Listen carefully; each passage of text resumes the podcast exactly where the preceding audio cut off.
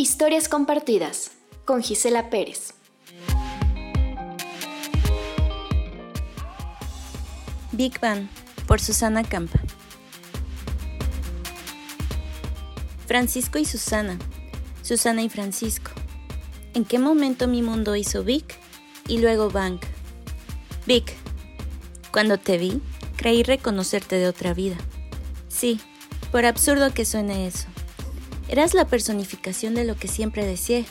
Alto, cabello largo oscuro, barba y bigote a la Salvador Dalí.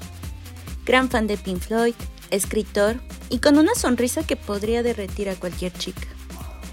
Por coincidencias del destino, habías estado en mis amigos de cierta red social por años, pero no fue hasta la pandemia que empezamos a interactuar. Un like o me encanta, por aquí y por allá. Fueguitos y emoticones con corazones a mis historias y publicaciones. Querías hacerme saber que ya estaba en tu mira. No te miento, actuaba como adolescente cuando veía tus reacciones e imaginaba cómo sería conocernos y cuál sería el desenlace de todo esto. Una noche, en la cual había salido de fiesta, por fin tomaste el valor para invitarme a salir. Quedamos de vernos en un bar y aquí comenzó la montaña rusa de nuestro amor. Los tragos y las palabras fluyeron sin cesar por horas, con el calor de la conversación y el deseo implícito que nos comenzaba a poseer, decidimos ir a tu depa. Las canciones comenzaron a poner en palabras lo que estábamos sintiendo, y por fin nos dejamos consumir por la llama doble de nuestra pasión, como diría Octavio Paz. En realidad, no todo sucedió tan rápido.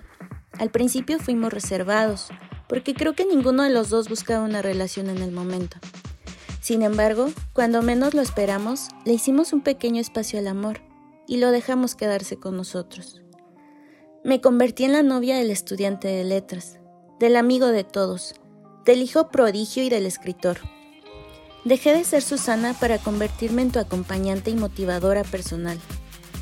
Tus atenciones y tu amor comenzaron a desaparecer de a poco Solo cuando veías que ya no era feliz y deseaba regresar a mí misma, actuabas como antes para no perderme. En este ir y venir de emociones y sentimientos, como último triunfo compartido, ganaste una residencia en Tepoztlán y como si José Agustín hubiera escrito nuestra historia, sucedió lo que en ciudades desiertas. Cambiaste de un día a otro. Bueno, ya eras esa persona, pero no la habías dejado salir con total libertad a nuestro mundo. ¿Cuánto de ti es una repetición? ¿Cuánto de ti es real? En ese lugar encontraste tu nueva víctima, y como habías hecho años atrás, desechaste a la mujer en turno, dejándome insegura, anulada y destruida.